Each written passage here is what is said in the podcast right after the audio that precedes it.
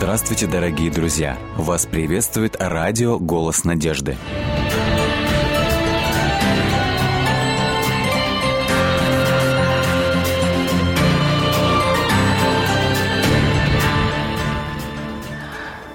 Предназначение мужчины и женщины? Нужно ли и для чего создавать семьи? Мы поговорим сегодня в программе «Вера. Человек. Судьба». И у нас в гостях священнослужитель, практикующий духовное добрачное консультирование, а также консультирование семей Галисламов Андрей. Здравствуйте. Аня, я вас приветствую. Здравствуйте. Скажите, пожалуйста, Андрей, вот вы изначально хотели стать священнослужителем или у вас был определенный путь до этого статуса? Больше полжизни я прожил и не думал, что когда-то выйду на такой уровень бытия своего. Я закончил школу, поступил в институт на факультет промышленное и гражданское строительство. Угу. И тогда, когда я писал дипломную работу, вот тогда я стал христианином. Угу. И у вас вы захотели стать дальше? Но не сразу это произошло. Примерно через два года после того, как я стал верующим человеком, пришла эта неожиданная для меня самого, ну и, соответственно, для моей семьи, в которой mm-hmm. я вырос, мысль, идея, план mm-hmm. стать священнослужителем. Mm-hmm. И как семья отреагировала вообще изначально на то, что вы стали христианином, потом mm-hmm. уже на то, что вы хотите стать священнослужителем? Тогда, когда я принял решение стать христианином, mm-hmm. мама отреагировала болезненно. Ей это было непонятно, чуждо, и она очень, даже на физическом уровне, да, прям приболела. Папа пошел со мной на крещение, но это больше была, наверное, поддержка, как сыну, какое-то внимание, ну и где-то, наверное, любопытство посмотреть, что это такое, куда сын подался. Угу. Тогда, когда я стал христианином, то примерно через два года, где-то вот так плюс-минус, угу. месяц-два, пришло это понимание – можно себя попробовать и в этой роли, взять и это направление в жизни. Когда я поделился с родителями, ну, наверное, горячего отклика и, скажем так, благословения семейного я не получил. Это больше, наверное, с моей стороны была постановка перед фактом, нежели просьба, давайте посоветуемся, что угу. вы скажете на эту тему. И вы, несмотря на то, что семья немного не одобрила ваш угу. выбор, пошли на священнослужителя. Угу, да. Скажите, а каковы цели вообще были? Вот зачем идти на священнослужителя, если, в принципе, уже есть достаточно ну, хорошее образование, статусное, угу. можно так сказать? Угу.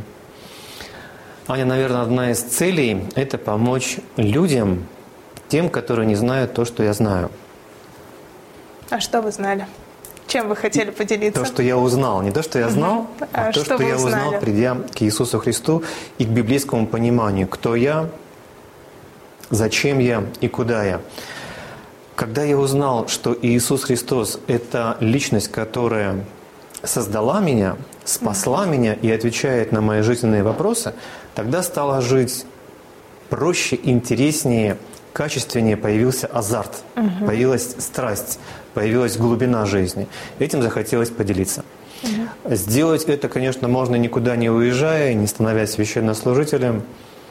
Тут, наверное, нужно вспомнить, что совпало в одной точке несколько направлений. Первое направление – это все-таки внутреннее призвание, когда сам Бог тебя зовет. Второе – это тогда, когда со стороны членов церкви ты бы мог попробовать, по-моему, у тебя получилось бы. И вот их мотивация, их вдохновение, их слова поддержки. Угу. Ну и, наверное, руководители церкви тоже сказали, наблюдая за мною, подмечая какие-то дары, какие-то таланты. Угу. Ну, сейчас я знаю, что вы практикующий консультант, что вы угу. консультируете добрачные пары, угу. семейные пары. Угу. Вот в наше время э, как таковая семья утратила свою ценность. Угу. То есть мало людей стремятся создать именно семью как э, что-то сильное. Угу. Множество людей боятся быта. Как вообще, как вот к вам приходят люди, как вы их вдохновляете создавать семьи или отговариваете наоборот? Ну, что вы делаете? Есть три типа людей, приходящих. Угу. Первое – это те, которые являются христианами.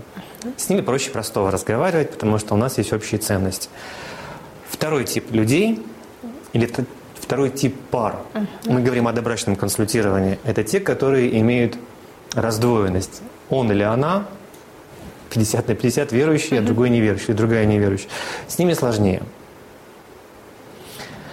И самый простой вариант тоже – это тогда, когда приходят оба, ну, вы имеете какой-то жизненный опыт, вы имеете психологическую направленность консультирования и духовную. Что вы нам посоветуете? С ними тоже просто работать. И что вы им советуете? Больше, наверное, это не советы, а выяснение, какими ценностями они сегодня обладают и по каким стандартам они захотят строить свою дальнейшую дружбу угу. и семью. И вот здесь, как вы задавали вопрос, Аня, в начале, задача все-таки попробовать их охладить и сказать, что вы идете туда, куда без Иисуса Христа лучше не ходить. И если удается этот холодный душ на них вылить, и они свои зонтики защитные не выставляют, то это, конечно, замечательно. Задача задуматься людей. На, именно на этом этапе добрачное консультирование. Если говорить за семейное консультирование, то, скорее всего, это уже люди, которые нечто пережили, у них возникли определенные сложности, и им нужна поддержка физическая, психологическая и духовная. Вот здесь, конечно, мы выходим на уровень молитвы. И здесь необходимо с людьми молиться. Просить с земли, обращаясь к небесам, то, что на земле они уже не нашли. И подумали, что ну все, пора искать сверхъестественную поддержку. И вот здесь надеюсь, что я могу быть им помощником угу. и проводником не к своей мудрости и к своему опыту, но благодаря своей маленькой мудрости и своему угу. маленькому опыту подвести их к Иисусу Христу, к источнику всех благословений, угу. к источнику любви и прощения. Угу. То есть к вам приходят семьи, которые абсолютно запутались в отношениях, не, не знают, что им делать, и они идут и такие, к вам за и такие, и такие тоже, да. Угу. То есть не обязательно дожидаться того момента, когда все затрещит по швам. Если мы говорим за психологическую и духовную составляющие помощи семейным парам, то у нас в России это еще, скажем так, развивается. В других странах, где этим вопросом давно занимаются, это абсолютная норма. И люди не запутываются так, чтобы, о, все, угу. ну пойдем к консультантам. Это как будто ну, вот последний вариант, и теперь нужно вызывать скорую помощь. Угу. То есть на разных этапах они могут иметь консультативные встречи, угу. поддержки, что-то прояснять. У нас же, ну вот так вот бывает. Ну, Мы доводим до точки, а потом только идем. Ну да, если вызывают на принцип скорая помощь, приезжайте, uh-huh. все, уже больше не могу, ну тогда и, и выезжаю. Uh-huh. Ну а так все-таки говорю людям, не затягивайте, подходите раньше. Uh-huh. Вы же все равно чувствуете, что еще немножко и, и, и все, просто предохранители последние сгорят. Uh-huh. Не доводите себя до этого. Uh-huh. Приходите пораньше, поговорим. Ну вот мы с вами немножко перешагнули, мне кажется, тот этап, когда э, в диалоге, когда зачем создавать семью uh-huh. вообще? Вот есть человек, есть мужчина, есть женщина, угу. они в принципе достаточно счастливы друг без друга. Угу. Есть чувства. Неужели только поддаваясь этим чувствам нужно идти под венец? Потом все равно каждая семья сталкивается же с проблемами. Угу. И зачем это нужно? Если говорить о самом примитивном, это удовлетворение определенных потребностей. Угу. И в зависимости от того, какие человек потребности выставляет на передний план своей жизни. Если он ищет удовлетворение только их, своих потребностей, это одно. Если он думает о счастье своего близкого человека, это другое. И тут возникает три направления. Это удовлетворение физиологических потребностей, психологических и духовных. Но медовый месяц заканчивается, и потом начинается работа уже не только с телом, угу. но работа и с душою. А потом наступает момент, когда нужно обязательно поработать с духом. А здесь без особой любви свыше угу. и без особого прощения свыше не обойтись. Ну, по сути же, удовлетворение, как вы сказали, психологических и духовных потребностей угу. возможно и без партнера. Угу. То есть человек один сам может... Нет, мы говорим, Аня, об удовлетворении этих потребностей угу. в контексте семьи. Семьи. Да. Угу. Хорошо. То есть у меня, как у человека, который не создал семью, есть пакет. И я должен его удовлетворить. Но когда я стал семейным человеком, к этому пакету добавляются еще определенные статьи я становлюсь мужем, потом я стану отцом, и тут же автоматически я становлюсь по отношению к своим родственникам, родственникам своей жены, и тут еще обязанности добавляются. я не могу сказать, каким я буду отцом, я не могу сказать, каким я буду дедушкой, а если еще и доживу до и прадедушкой, То есть эти моменты я не могу нигде оттренировать заранее. Только вступив в семейные отношения, попробовав себя в этой роли, я могу сказать, получается или не получается. Прийти к каким-то стандартам это риск вступать в семейные отношения. А что, если не получается? Вот, э, допустим, молодой человек uh-huh. или девушка вступила в семейные отношения, и она видит, что у нее не получается даже не то, чтобы стать матерью, у нее не получается стать хорошей женой. Uh-huh. Что делать? Uh-huh. Но мы говорим о том, что человек уже вступил в эти уже отношения. Уже вступил, уже семья создана. Угу. Если говорить опять, Аня, к этому вопросу мы вернуться должны, какая модель? Угу. Если модель, связанная со священным писанием, то задней скорости нет. Пути назад не существует. Идти нужно вперед. Как? Мы не говорим о разводе тогда. Да. Это принцип. Развод, да. да, это грех, как угу. мы знаем, в Библии написано. Угу. Что делать, если полное разочарование наступает мучиться, в себе, в себе, страдать, в семье, да. мучиться, страдать, мучить другого больше, нежели он мучит тебя. Пусть поймет, а, глядишь и одумается. Есть разные пути. Мужчина должен быть министром внешних отношений, женщина должна быть министром внутренних отношений. И эти два министерства, они должны уживаться. Нельзя заходить министром на территорию другого министерства. Если это происходит в сознании мужчины и женщины, тогда можно в этом государстве строить и внутреннюю политику, и внешнюю, находить очень хороший повод для замечательного климата в семье. Если этого не получается, возник, возникают сложности, то здесь без нескольких законов не обойтись. Один из законов – необходимо признаваться в своих ошибках. Во Франции поговорка такая – если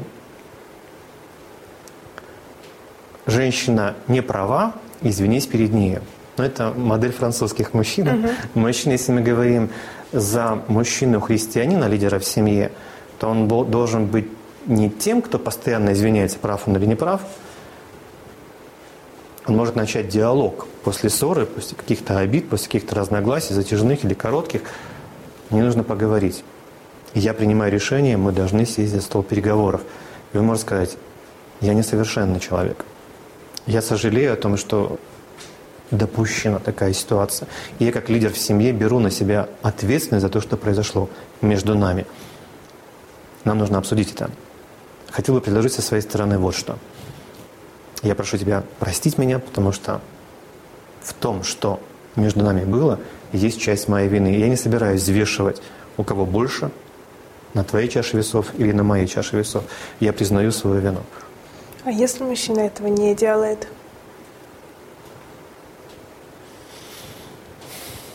Жаль, пусть растет, но может быть тогда женщина скажет замечательные слова, несмотря на то, что я правее, и несмотря на то, что ты должен был бы извиниться передо мной, раз ты этого не делаешь, ну просто знай, я не сержусь, я не накладываю обиду на обиды, mm-hmm. я готова прощать тебя. Мне было бы проще это сделать, если бы ты передо мной извинился, но раз ты этого не можешь, не хочешь выдавливать из тебя это или бойкотировать, или как-то мотивировать себя на это не могу, потому что это должно быть изнутри, я буду терпеливо ждать. Мы дальше идем вместе. Это идеально. Это идеальная модель. А если не соответствует, если женщина не может, например, э, прийти вот так вот сказать, что я тебя прощаю, я uh-huh. готова идти дальше, мужчина не просит прощения, вот uh-huh. Семья в такой точке невозврата, можно сказать. Uh-huh. Что, уже, ну вот что делать дальше? Ну самое простое это разводиться. Но мы говорим о христианской семье, о uh-huh. христианских ценностях, uh-huh. где развод это неодобрение со стороны Бога, Угу. Тут, наверное, нужно уходить, как сказал Иисус Христос, в тайную комнату, закрывать за собой дверь и искать того, что только Бог может дать. Угу. Мы говорим о сверхъестественном элементе, это молитва. Еще раз, если есть принципиальная позиция у него или у нее или у них, мы идем вместе, мы не будем разводиться. Но столкнулись с тем, что дальше жить так нельзя – то тут нужно склоняться на колени и искать на небе того, что на земле мы уже не нашли. Не нашли. Или, может быть, не там искали, Господи, укажи тогда, где. Ну или тогда дай лопаты. Такие, чтобы можно было это откопать. И укажи, где копать. Скажите, вот э, вы немного сказали про семью и про э, роль мужчины и женщины в семье, что Министерство внутренних дел, Министерство внешних дел. А если предназначение у мужчины и женщины отдельно друг от друга? То есть можно ли существовать, не создавая семью? Всю жизнь. Ну, наверное, да, можно, но это, наверное, должны быть тогда больше родственные отношения, типа брат-сестра. Если мы говорим о том, что это мужчина и женщина, которые готовы быть партнерами друг для друга по жизни, но не вступая в семейные отношения – если это их устраивает, если они могут это, угу. ну, наверное, это больше не как правило, а как исключение из правил. Э, немного переформулирую. Отдельно угу. друг от друга могут ли существовать? То есть может ли женщина всю жизнь прожить одна? Или мужчина всю жизнь прожить один, абсолютно счастливо, не угу. рискуя, не создавая семьи? Да. И каков взгляд Бога на такую жизнь? Угу. Угу. Могут. Иисус Христос об этом сказал в Евангелии от Матфея. Он привел три категории людей.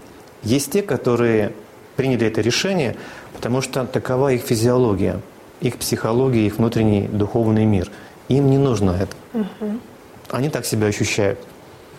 Есть те, которые стали в результате каких-то трагичных переживаний или какой-то ущербности на этот путь. Это и тоже их решение. А есть те, которые посвятили себя служению Богу, и они понимают, что лично для них это будет более приемлемо. Это их стиль духовной жизни. Апостол Павел тоже на эту тему высказался. И он сказал, что те люди, которые не женятся, не выходят замуж, они имеют особые преимущества в служении Богу. Те же, которые это делают, они пожнут определенного рода переживания, библейское выражение «скорби». И Павел добавил очень тяжелую фразу, очень тяжелую фразу «а мне вас жаль. И получается, что человек, не выходящий замуж, не женящийся, он будет иметь одни скорби и переживания, выходящий замуж, выходящий замуж, тот, кто женится, он будет иметь свои переживания. И нам нужно будет выбрать между одними переживаниями, плюсами, минусами, и другими переживаниями, плюсами, минусами. Ну, а как выбрать, если ты не пробовал ни те переживания, ни эти Риск... переживания? В любом случае нужно будет рисковать.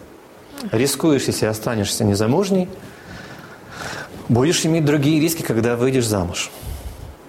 И худшее, и лучше из этих двух зол не выбрать? Нет. Но ну, нужно входить в эту реку, плавание покажет, какая вы капитан, точнее, какой вы помощник капитана. Примерно так, Аня. То есть изначально у Библии нет однозначной позиции насчет создания или не создания семьи. Библия одобряет. Есть позиция однозначная в плане создания семьи. Какая? Но это Бытие первая глава и вторая глава. Угу. После того, что в Библии описано грехопадение, это Бытие третья глава, вот тут Бог вносит свои коррективы. Если первоначальная модель была Мужчина должен оставить свою семью, он должен соединиться со своей женой, и они должны из двух создать одно целое. То этой модели, вот как она была в Эдеме, на сегодняшний день нет. Есть отголоски, есть эхо Эдема. И грехопадение внесло свои коррективы. И Бог на эти коррективы отреагировал. Угу. И Он сказал, что ожидает мужчину, что ожидает женщину, что их ожидает как родителей.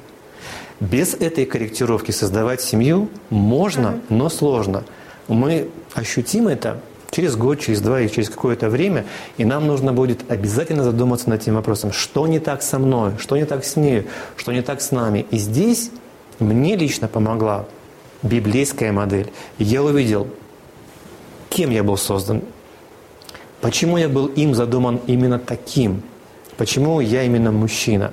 Потом я увидел вторую часть сатана напал на Адама и Еву, на моих прародителей, разрушил ту гармонию, которая была задумана, и Бог сказал, я помогу тебе после этого разрушения. И без этой помощи, ну, я не представляю, как можно создавать семью. Какие коррективы внесло грехопадение? Они и положительные, и отрицательные. Отрицательные коррективы. Мужчина будет лидером семьи, он будет смахивать пот со своего лба, добывая для семьи пропитание, обеспечивая ее. И он захочет господствовать над женщиной. это не повеление для мужчины и не сигнал для женщины, он будет господствовать, а ты подчиняйся, да? Угу. Это одно из проклятий, одно угу. из тяжелых наследий. Мужчина захочет властвовать. Не партнерские отношения, а господство. Но мы уже сказали, что мы равны, но не равнозначны. И вот это вот неравнозначие выражается в том, что мужчина лидер, а женщина на вторых ролях. Она за мужем. Угу. Но и... это еще не все. И угу. если говорить за сложности, которые возникают у женщины, это муки рождения. Но это не только вот сам первый триместр сложности, последний триместр угу. сложности беременности. Это не только муки родов. Речь идет о воспитании. Речь идет о послушании и непослушании. Ну и, конечно, вот весь этот институт под названием «семья», «дети», «родители», а, конфликт отцов и детей, вот об этом предупредил Бог. Но Он тут же и пообещал, «Я пошлю вам Спасителя, я положу вражду в ваше сердце, и дьявол не сможет вас так вот взять и смести. Вы будете иметь от меня мощь, сопротивляться ему, побеждать его. Но есть победы, которые одержать для нас и за нас может только Иисус Христос – вот это и есть христианство, когда женщина становится за мужа, но муж до этого становится за Христа. Угу. Это вот христианский идеал семьи, и каждая э, христианская пара, которая готовится к свадьбе, она должна принять вот такую модель. И еще вы сказали, что когда вы поняли свою роль, это была вот роль, что вы должны стать за Христом, как мужчина получается, большую часть своей жизни, это уже сейчас меньше, угу. половина прошла, я прожил, не имея этого понимания. Угу. Тогда, когда я увидел библейскую модель, мне необходимо было несколько лет, чтобы с нею познакомиться и себя настроить и подстроить под эту модель. Я прочитал должностную инструкцию моего создателя, кто я, каким я был задуман, почему в моей программе существования произошел сбой и как с этим сбоем теперь дальше жить. Я подстроился. Ну и теперь надеюсь, что могу и помочь тем, которые еще не подстроились.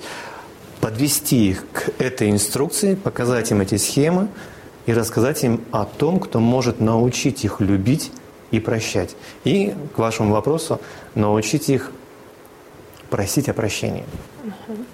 А все-таки вот что должно быть важным фактором вступления в брак и создания семьи? Вот что основной фактор? Любовь? Ведь э, зачастую молодые люди путают любовь и влюбленность, и угу. затем приходят к ошибкам, которые можно было бы избежать. Мы живем в том обществе, где не мама с папой решают за меня, выходить мне замуж или не выходить, жениться или нет, и за кого брать или становиться за кого. Мы живем в том обществе, где ну, 18 лет ты выходишь из дома, и там уже принимаешь сам решение, просто зовешь родителей на свадьбу. Ну, я про себя говорю. Uh-huh. У меня так было. Я выехал, и потом звоню родителям, я женюсь, приезжайте, тогда-то свадьба. Определяющим шагом или важным критерием является откровение от Бога. Если ты несчастлив один и думая, что приведя или допустив в жизни своей другого человека, вот с ним-то я обрету счастье, это неправильно. Необходимо жениться или выходить замуж тогда, когда ты счастлива или счастлив сам, и можешь этим счастьем поделиться с другим. Вот еще один из показателей.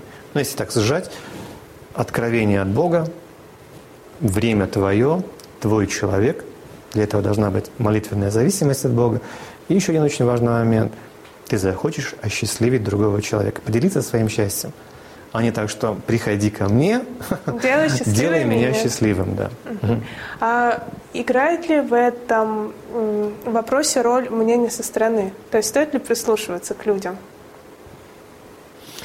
Здесь нужно искать людей, в первую очередь не тех, которые одобрят и скажут, конечно, тебе пора, но зачем ты задерживаешься, потом где найдешь, потом все это будет сложнее.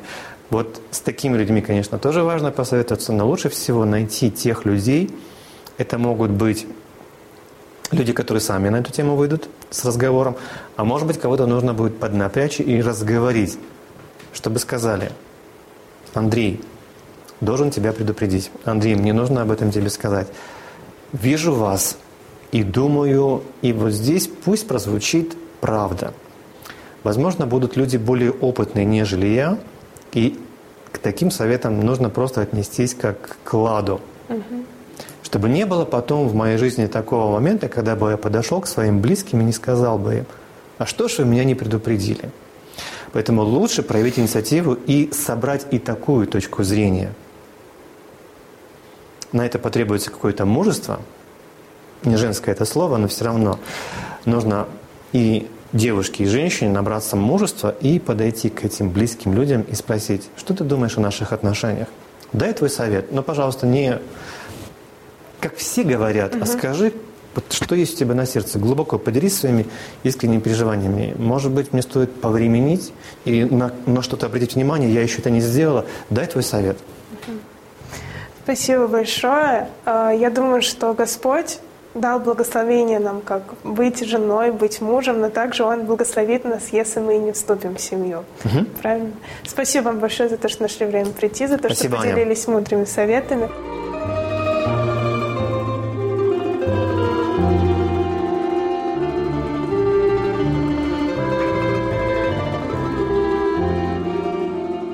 Дорогие друзья, вы можете оставить свои сообщения через WhatsApp и Viber по номеру плюс 7 915 688 7601 или позвонить нам на бесплатную линию, которая работает на территории Российской Федерации. Номер 8 800 100 ровно 1844.